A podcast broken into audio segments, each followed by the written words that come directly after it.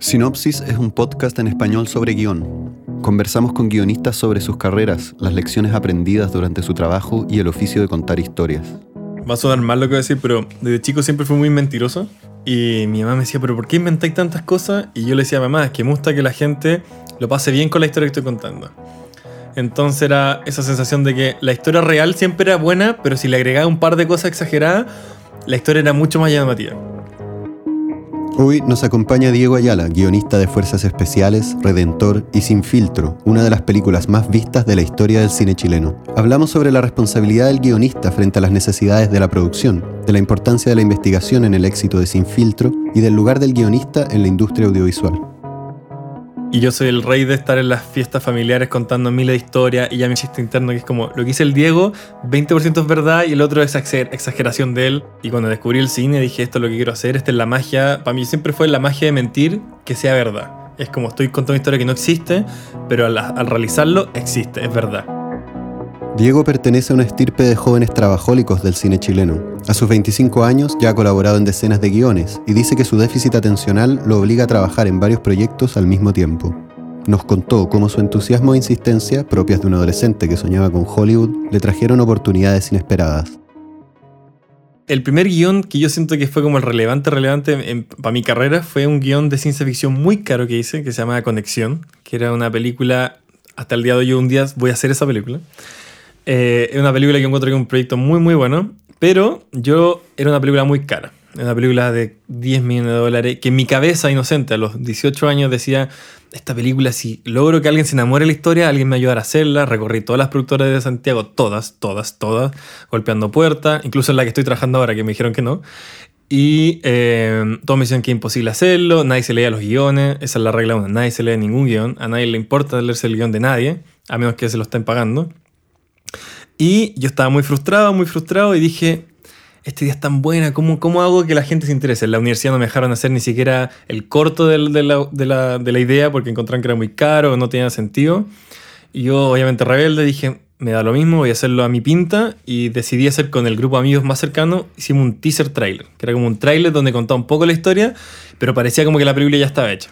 Armamos este trailer que dijimos ya, subámoslo a internet, veamos qué pasa, veamos si a la gente le gusta, cuál es la respuesta. Mi idea era como subirlo para que la gente dijera, oh, está bueno, y después ir donde una productora, mire, hicimos esto, una, una prueba, hay mucha gente que lo vio. Lo subimos y a las dos semanas me contacta un agente de Los Ángeles, que yo al principio pensé una broma, un amigo, y me contacta diciendo, oye, vimos, vimos el trailer de la película, nos interesó mucho, me gustaría hacer un Skype contigo porque me gustaría representarte.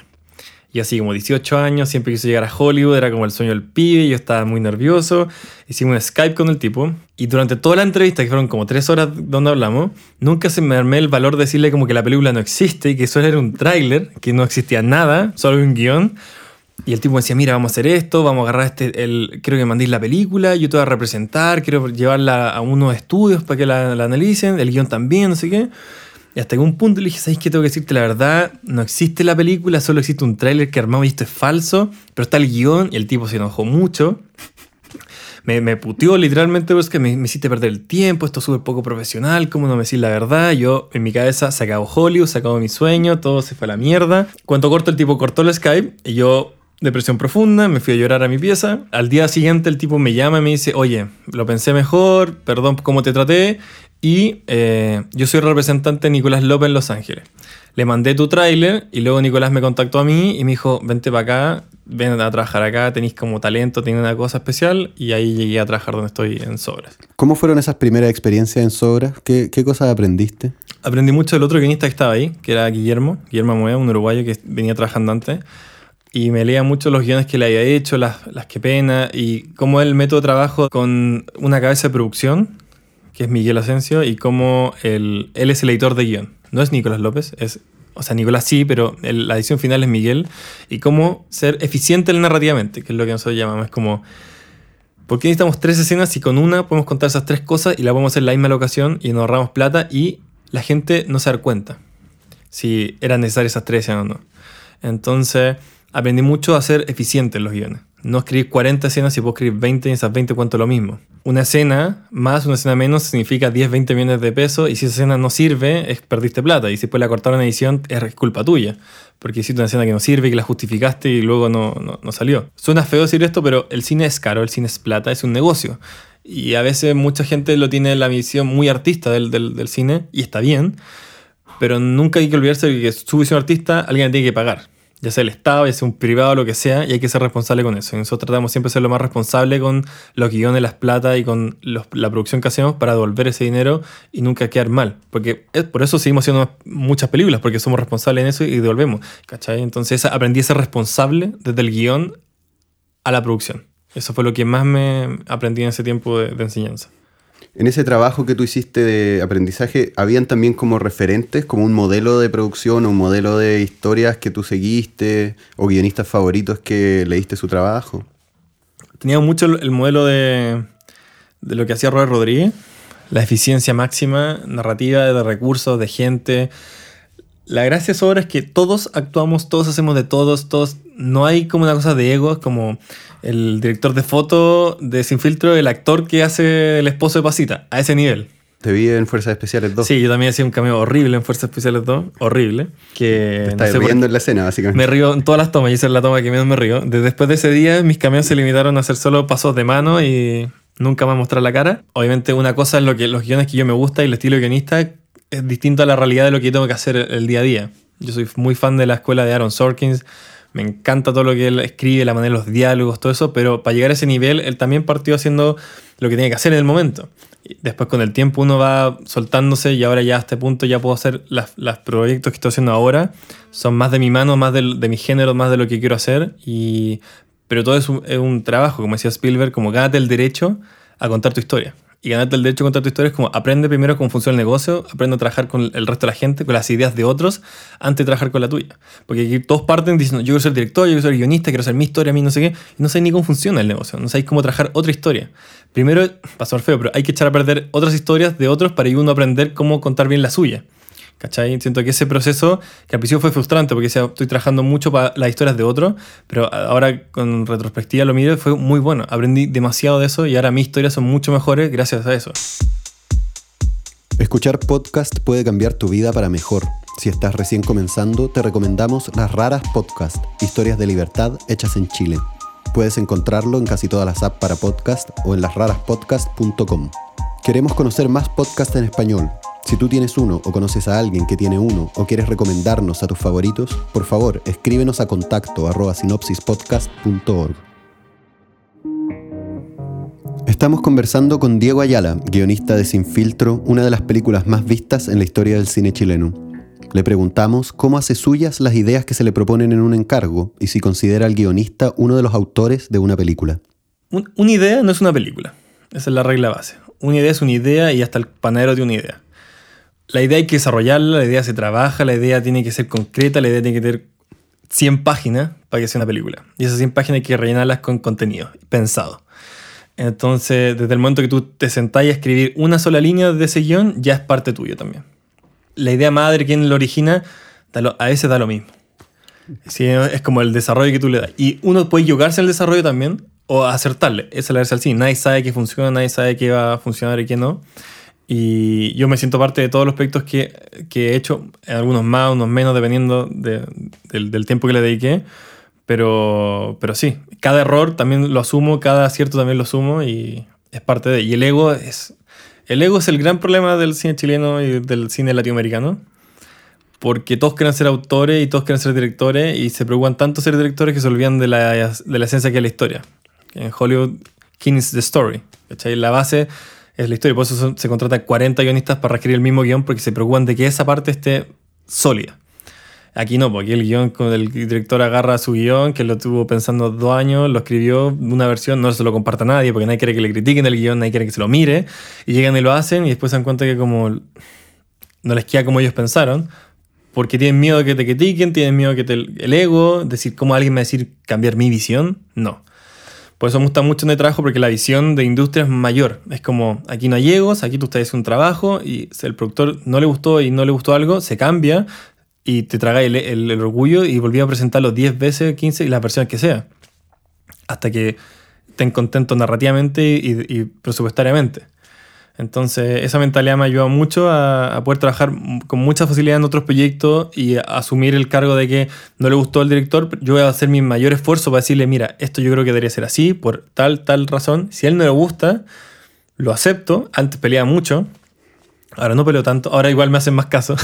Después de un éxito, como que cambia mucho la perspectiva de uno y todo fluye mejor. Hablemos un poco de Sin Filtro. Hablemos un poco. ¿Por qué tú crees que fue tan exitosa en las salas? Yo siento que le hablamos a un público que no se le hablaba. Las mujeres generalmente siempre son las que toman la decisión del cine y nunca tenían la oportunidad de ver la película que ellas quisieran ver. Y le apuntamos a un público que nosotros pensamos que iba a responder, pero nunca pensamos que iba a responder tan bien, que era un público de mujeres de sobre 35 años. Ese es el público de la película. Mujeres sobre 35 años que han vivido estos problemas. Y creemos fielmente de que ese es un público que ahora todo el mundo quiere tocar ese público. Quiere hacer público de mujeres, no sé qué.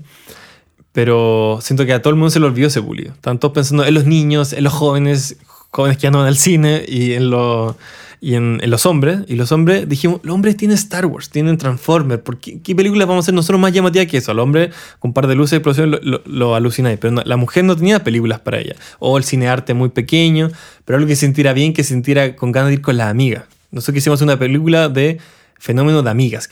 Y bueno, el proceso de investigación fue grande. Fue, hablé con muchas mujeres, muchas, muchas, muchas mujeres. Nicolás también. Y recopilamos toda la información. Yo me paré en el, metro, hablaba con una niña que está triste. Me, le, pregunta, ¿qué te pasó? No, tuve un día, mal día en el trabajo, mi jefe, no sé qué. El jefe. El jefe es un tema muy... A todo el mundo le pasaba que el jefe los pasaba, las miraba menos, las, las subvaloraba. Y ahí fuimos recopilando todos estos datos para después armar las escenas con más verdad. Hubo ahí una, búsqueda súper consciente de conectarse con ciertos temas, ¿no? Con esa frustración, esa impotencia. Desde el día uno dijimos, hay que hacer una película que la gente, que la, que la mujer que la vea, que mi mamá que la vea, al menos se sienta identificado en una escena. Si logramos que se sienta en una zona, logramos, logramos el punto. Para mí, para mí específicamente, no, no puedo hablar de los guionistas, para mí lo más sagrado del mundo es el espectador. A mí, yo no hago películas para mí o para guardarlas en mi cajón, en para mí es el espectador es esa persona que se saca la cresta, trabaja todos los días, que tiene cinco lucas, quiere pasarlo bien en el cine. Para mí, esa es mi meta. Que él lo pase bien, que se entretenga, que se emocione, que lo que sea. Tú has trabajado mucho en proyectos donde hay equipos de guionistas. Cuéntanos un poco de cómo funcionan esos equipos. Ahora hace poco que escribí una serie para el extranjero, que no puedo dar mucha información, pero ahí fue un trabajo de, de mesas de guionistas. Nos juntamos cuatro guionistas, cinco guionistas todos los días a ver cada uno de los giros de cada capítulo, cada beat. Fueron tres meses de solo eso, sentarnos todos los días a pensar la estructura general de la serie. Ya, y, después de esos tres meses, como uno se encerraba a escribir los capítulos, pero ya tenía una estructura, ya tenía un arco, una, todo armado. Que eso para mí es lo más difícil. La parte de poner letras y bajarlo a computador es lo más fácil del mundo. Es sentarse a pensar qué se va a hacer y armar el esqueleto de la historia es lo más difícil la gente cree como, oh, estoy todo el día escribiendo. No, estoy todo el día pensando lo que voy a escribir, que escribirlo no me cuesta nada. Y cuando estoy trabajando con otro guionista o con otro director, me junto con él un café o nos juntamos en una oficina, hablamos de lo que queremos conversar, nunca se escribe nada. Yo anoto en una libreta o en una pizarra, anoto los puntos clave.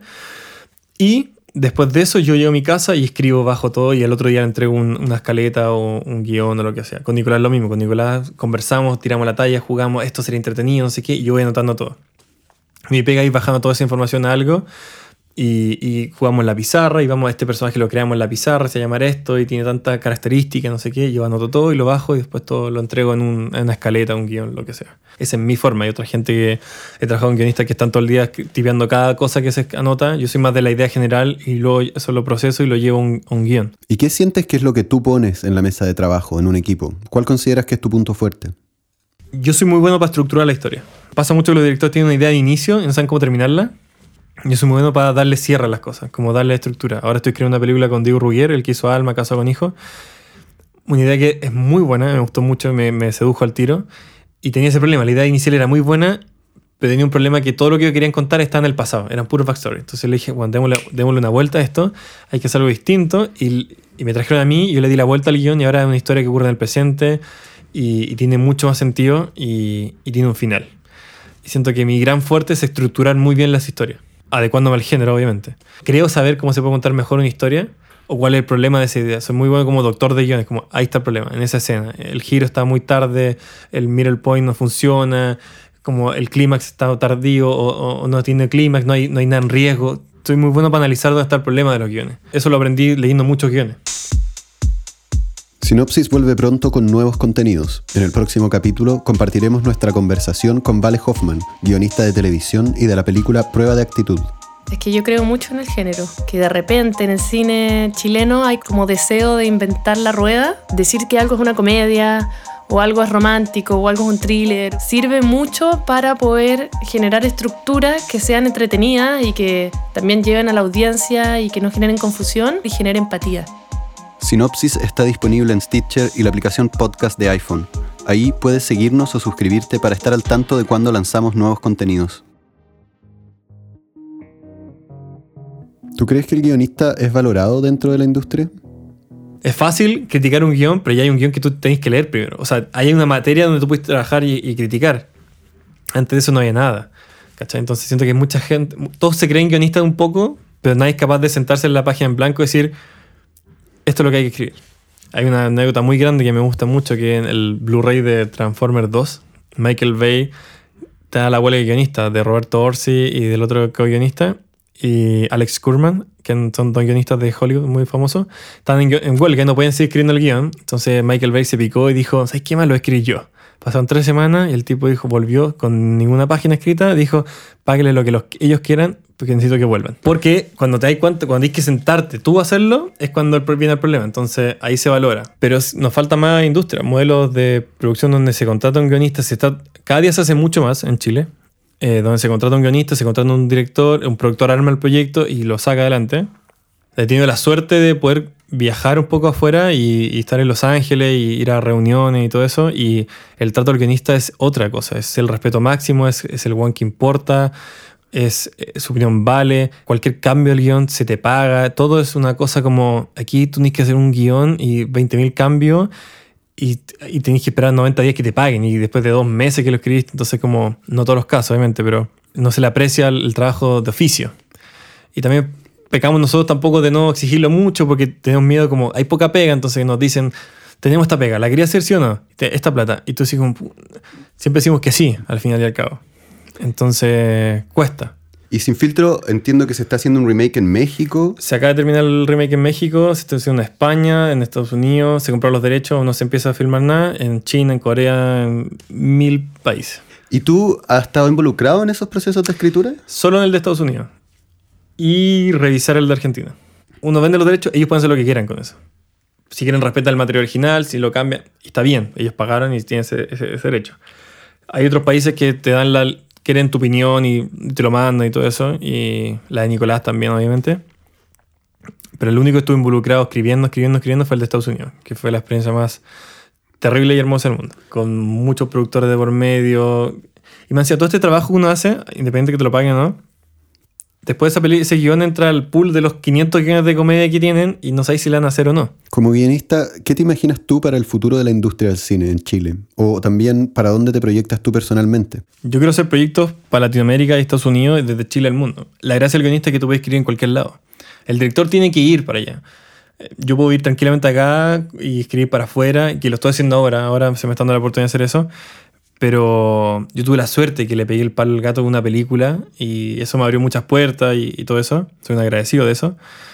Y puedo vivir de, esta manera, como escribir tranquilamente, escribir para afuera, hacer series, hacer películas, lo que sea. Y proyectos para Chile, obviamente, que me encanta. Porque el, el mercado que me siento relacionado. Pero siento que la industria en general le falta, estamos años luz, ya ni siquiera llamando industria. Porque el modelo también no alcanza. Somos un país muy chico. Somos 16 millones de personas que al cine van 3 y ver películas chilenas, uno. Un millón de personas. Y dice un millón tienes que repartir entre las 40 que se estrenan, o 30. ¿Qué le recomendarías tú a alguien que le gustaría dedicarse al guion? Estudien mucho, lean mucho, sepan de todo, estén al día de todo lo que está pasando, ya sea la industria chilena, en Hollywood, todo.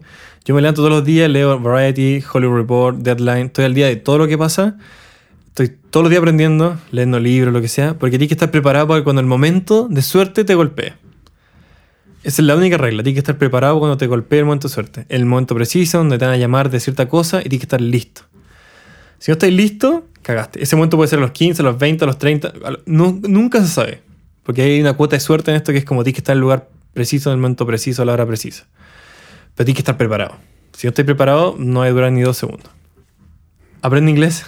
ve mucho, está al día con lo que está pasando, de todo. No digo ve todo lo que te gusta a ti, ve de todo. Ve las comedias, ve las que no te gustan, ve cine arte, ve cine acción. A mí me carga cuando la gente dice, oh, la película es mala. Es una película. Si es buena o mala depende del público. Hay gente que le puede gustar las películas de Adam Sandler, que son las más vistas en Netflix y todo el mundo se burla de él.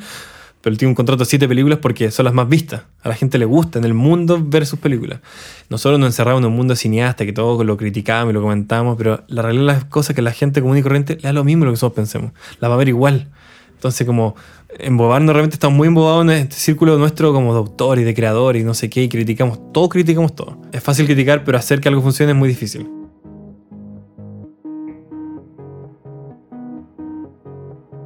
Sinopsis es producido en los estudios Triana en Santiago de Chile, gracias al apoyo del Consejo Nacional para la Cultura y las Artes.